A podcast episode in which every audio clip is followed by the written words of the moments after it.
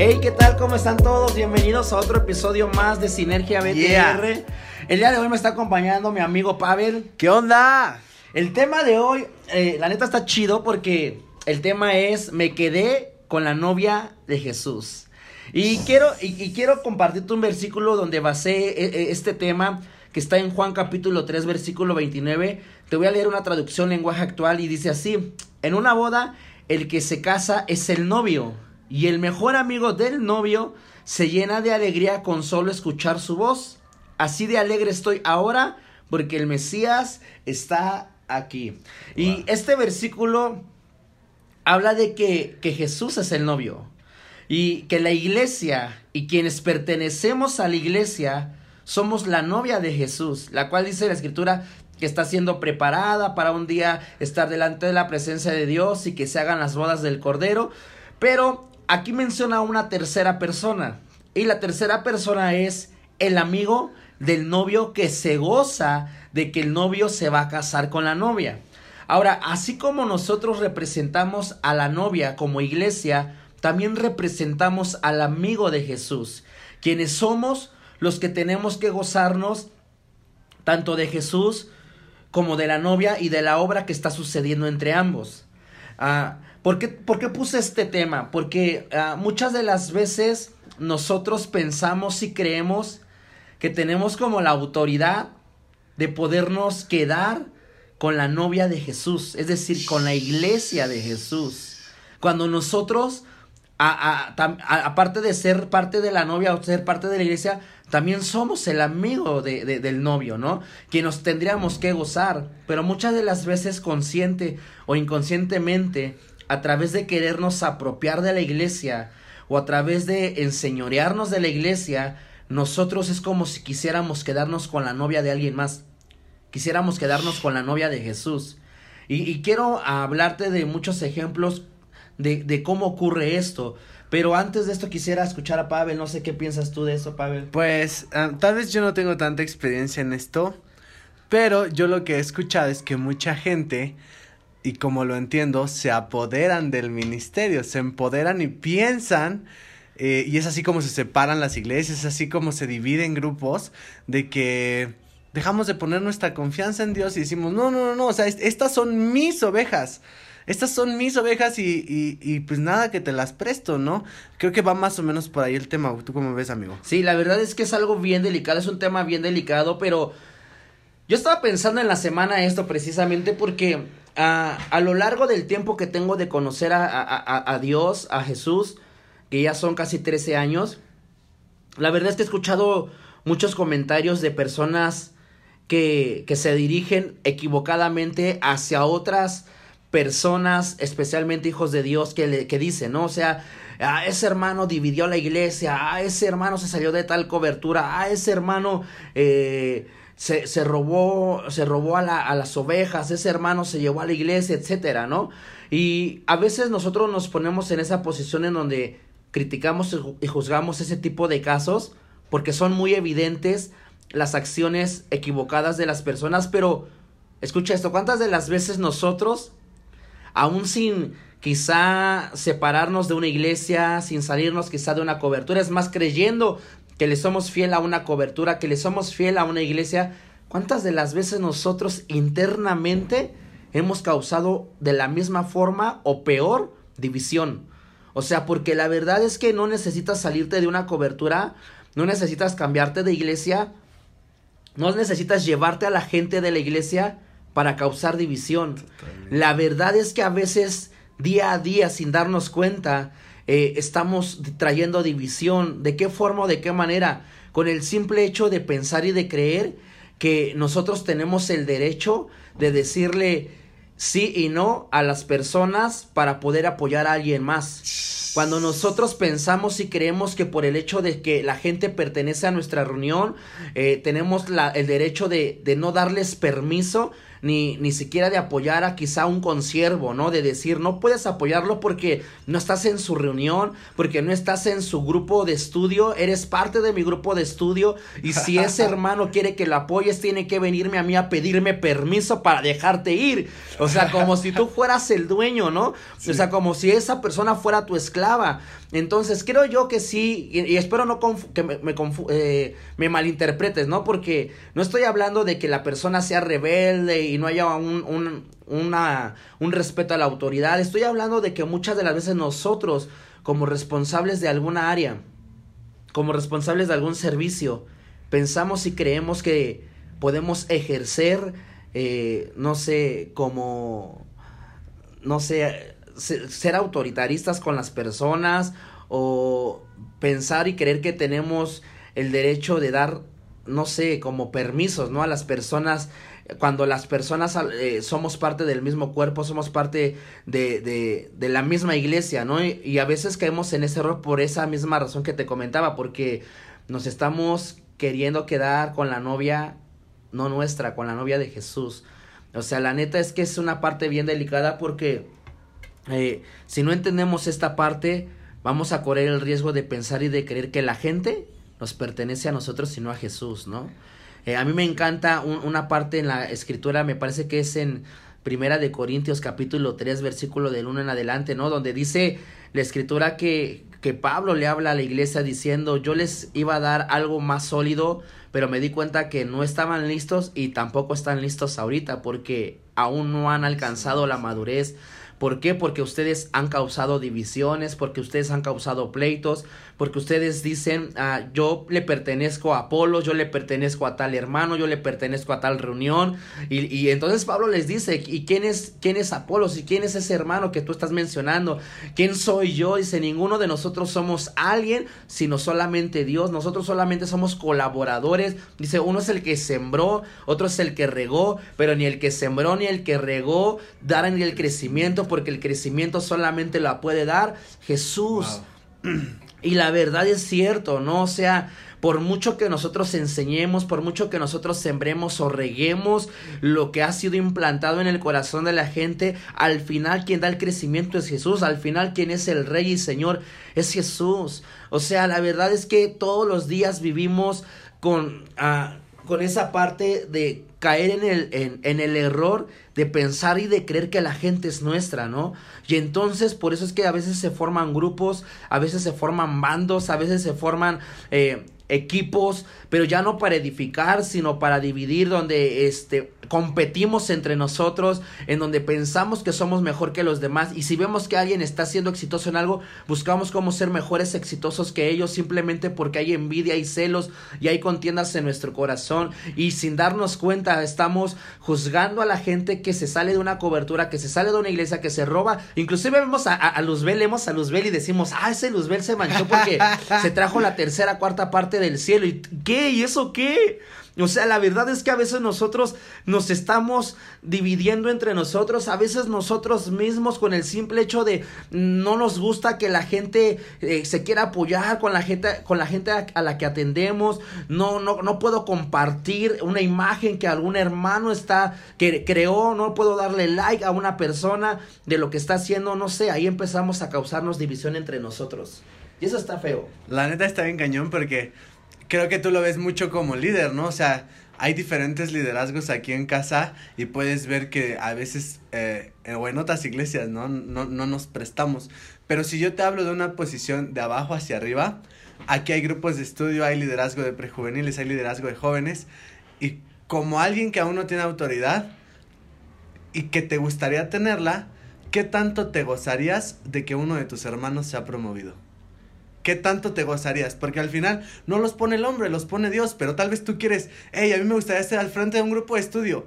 Y sale la oportunidad de un nuevo grupo de estudio y ponen a otro. Y tú dices, no manches, ¿cómo? Si yo sirvo machín, señor. No, es que se la trae contra mí. No, pero yo voy a, no voy a promover lo que Dios está haciendo. No voy a apoyar ese ministerio porque yo siento como que no es de Dios, como que lo puso el hombre. Porque si lo hubiera puesto Dios, me hubiera puesto a mí. Entonces, Exacto. no apoyamos el ministerio de otra persona y seguimos estando siendo, como tú dices, no pequeños, somos pequeños porque no nos podemos gozar de lo que el Señor está haciendo sobre otros. Y al final es tratar a Dios como, como si tuvieras un pastel donde a cada quien le toca una rebanada. Y Dios es eterno, tal vez si no fue esta tu oportunidad, será en otra y, y es. sucesivamente, bro. Sí, la verdad es que yo creo que a la respuesta de la pregunta que me estás haciendo, lo que tendríamos que hacer es gozarnos, ¿no? Porque es lo que enseña la palabra. Quizá a muchos de nosotros nos cuesta mucho trabajo a veces ser honestos con nosotros mismos y, y, y, y realmente darnos cuenta si nos está causando frustración, nos está causando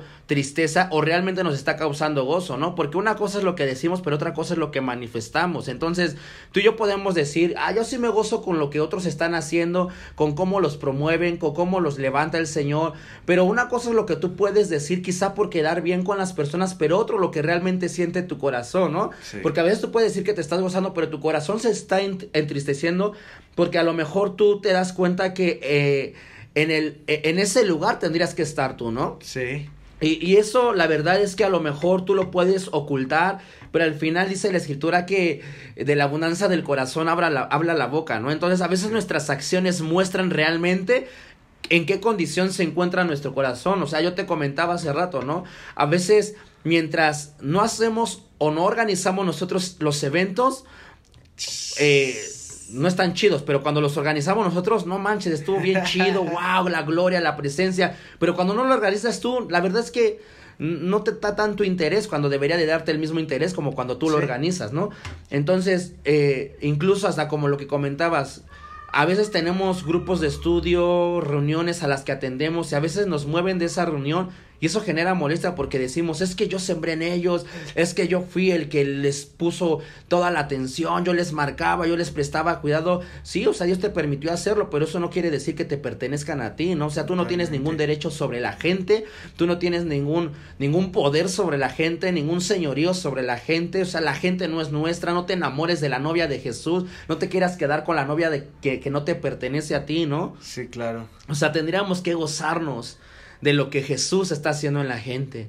Yo creo que si eso lo entendiéramos más claro todos, eh, nos bendeci bendeciríamos entre nosotros, nos edificaríamos entre nosotros, nos apoyaríamos entre nosotros. Creo que uno de los más grandes problemas precisamente del por qué a veces no hay unidad ni armonía es porque pensamos que algo nos pertenece a nosotros, es porque pensamos que algo nosotros no lo hemos ganado, ¿no? Y por el simple hecho de que nosotros sembramos o regamos, eso nos da el derecho de decidir sobre la gente que sí, que no pueden hacer, ¿no?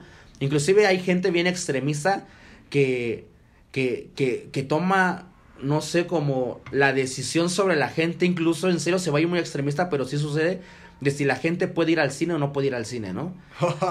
De si la gente puede ir a una reunión o no puede ir a una reunión. Incluso hasta otro ministerio, ¿no? De que me invitaron ah, exacto, a una iglesia, exacto, exacto. me invitaron sí, a una iglesia sí, a un amigo y, y no, no, no, no te salgas de aquí porque qué tal que te gusta más allá. Ándale. Y, y, no sabemos sí. allá qué tal esté la doctrina, ¿no? Y, ¿O qué crees que me, me, me, invitaron a apoyar a otra iglesia? Sí. No, eh, y tú hasta eres claro, ¿no? Porque no me voy a quedar en iglesia, solamente me pidieron un apoyo, no porque no es de la misma denominación que nosotros no porque no está dentro de la misma cobertura que nosotros, no porque, este, como dices tú, no te vaya a gustar más y, y, y, tú eres de esta casa, esta es tu casa, ¿no? Este es tu lugar, aquí Dios te plantó, sí, pero no te estoy diciendo que me voy a ir a vivir a otro lado, ¿no? O sea, es como cuando, no sé, eh, el vecino te pide, le pide apoyo a, no sé, a uno de tus hijos, hey, este, me puedes echar la mano, no sé, con un banco, no sé, no le vas a decir tú como papá, no porque esta es tu casa y yo soy tu papá y el vecino no es tu papá y, no sé, o sea, caemos en, en ese tipo de cosas. No, incluso con, igual con iglesias que están como en, en la misma área, ya nosotros que estamos aquí en Tepito, enfrente literalmente, para los que no saben dónde estamos, hay otra iglesia. Y hay quien se inventa historias de la otra iglesia bárbaras, tremendas, ¿no? Don, donde también pues tienen ministerios chidos, también son parte de un cuerpo y también nos tendríamos que estar gozando sobre la obra, o sea, pero sobre cualquier ministerio, no es este, no es, no es otra iglesia, no es otro, porque terminamos juzgando y codiciando y la neta pues no está a, chido. A mí una vez cuando yo recién llegué a la iglesia una persona me dijo, yo, yo obviamente no tenía absolutamente nada de conocimiento acerca de la palabra de Dios, de nada, estaba en cero, ¿no? O en menos cero, mejor dicho. Pues una persona me dice, ¿tú sabías que Jesús va a venir por una sola iglesia? Y cuando él me dice eso, o sea, yo neta me empecé a atemorizar porque dije, o sea, está chido, pero para saber cuál iglesia es por la que va a venir, o sea, yo no entendía nada, ¿no? Yo decía, por una iglesia, ¿y cuál de todas? ¿Cuántas iglesias hay alrededor de todo el mundo, no? Miles y miles y miles y miles de iglesias. Y yo decía, ¿y si no estoy en la iglesia correcta? O sea, yo así pensaba, ¿no? Y, se lo manifesté a esa persona y me dijo, no, no, no, no te estoy diciendo que por una iglesia... Ah, no, no viene por una cobertura o por, un, por una denominación. Cuando hablo de una iglesia, hablo, hablo de un cuerpo. Hablo de que todos somos parte de una sola iglesia. Entonces, yo empecé a entender a lo largo de este tiempo que cuando Dios venga por una iglesia, vendrá por una iglesia que aprendió y supo entender que la iglesia o la novia no le pertenece al amigo, sino al novio que es Jesús.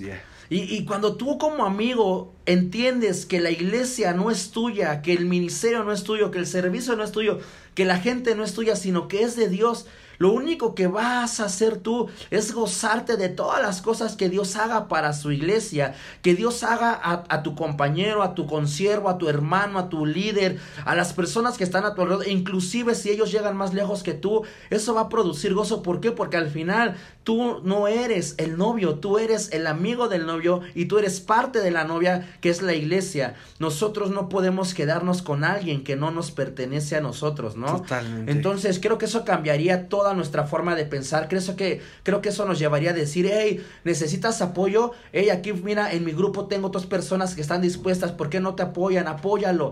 No sé, vamos a compartir lo que están haciendo otras personas. Vamos a gozarnos lo que otros ministerios están haciendo. Vamos a gozarnos lo que otras iglesias están haciendo. Y no ver a las otras iglesias como una competencia. Y no ver a las otras iglesias como una amenaza a lo que nosotros estamos haciendo, ¿no? Porque incluso, como tú comentabas, pueden poner una iglesia enfrente de ti y, ay, me va a ganar ovejas. Ay, me va a quitar como si fuera clientela, ¿no? O sea, como Sí, es, como cuando Hillsong llegó aquí a México, a Monterrey. Ajá. Que empezó con servicios de cuatro mil personas y mucha gente del mismo Monterrey sí, saltido hacia alrededor.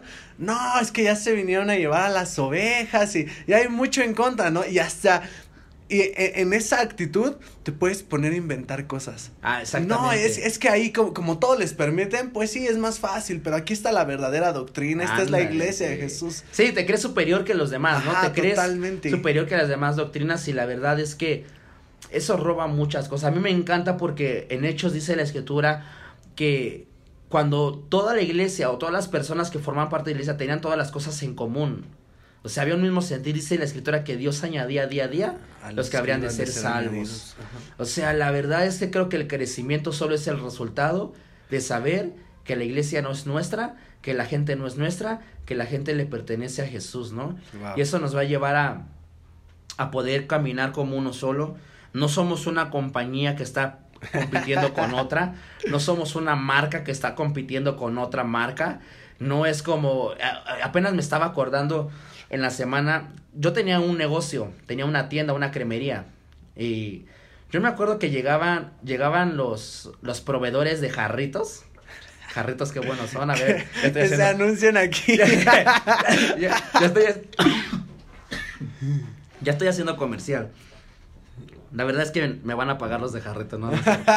No, llegan los de jarrito y, y obviamente ellos, eh, al tener set, lo primero que hacen es tomarse un refresco de jarrito. O sea, y yo, yo, yo, yo empecé a notar eso, ¿no? Porque cada semana que me iban a, a, levantar un pedido, hacían eso. Entonces yo un día le dije, oye, ¿por qué siempre tomas refresco del, de la, del jarrito, ¿no? De la marca que me estás vendiendo. O sea, no puedes tomar otro, otro tipo de refresco. Y me dijo, no, no puedo tomar otro refresco.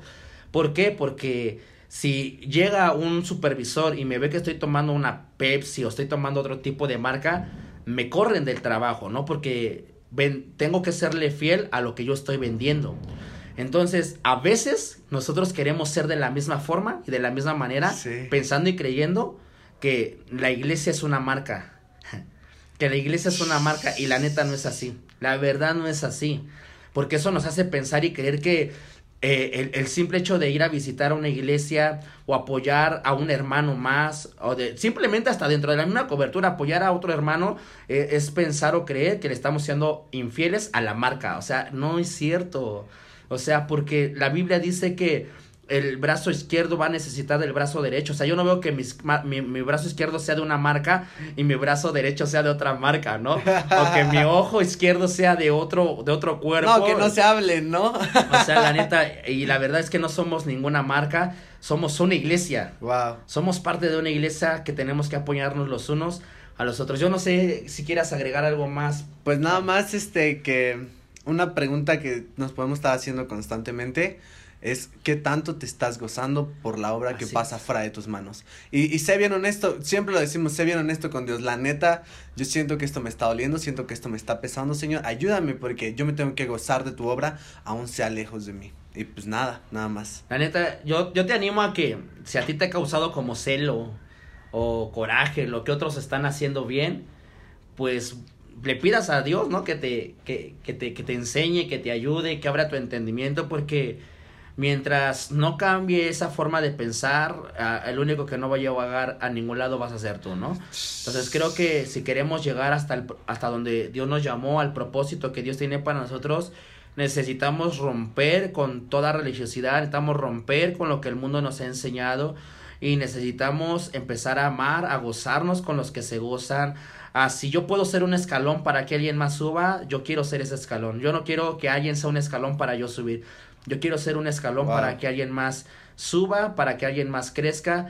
Eh, te voy a ser un muy honesto, ¿no? A, a, mí durante mucho tiempo eso me costaba trabajo porque en mí fue sembrado ese tipo de cosas, pero hoy en día yo le he pedido al Señor, enséñame y ayúdame a, a poder ser un escalón para los demás, porque sé que al ser wow. un escalón te estoy cumpliendo mi propósito. Mi propósito no es ser el primero, mi propósito es poder ser el servidor, poder ser siervo para que otros lleguen más lejos que yo. Juan Así, el Bautista. Juan el Bautista, ¿no? O sea, creo que eso queremos para nuestros hijos simplemente, ¿no? Yeah. O sea, yo quiero que mis hijos lleguen mucho más lejos de lo que yo pueda llegar, ¿no? Bueno, amigos, esperamos que haya, te haya sido de mucha bendición esto. Compártelo. Eh, etiqueta a alguien, no, no es cierto, pero, pero sí compártelo. Compártelo, la verdad, suscríbete y seguimos al pendiente de los temas que tú quieras sugerir para la siguiente semana y nos vemos la próxima. Dios te bendice. ¡Au!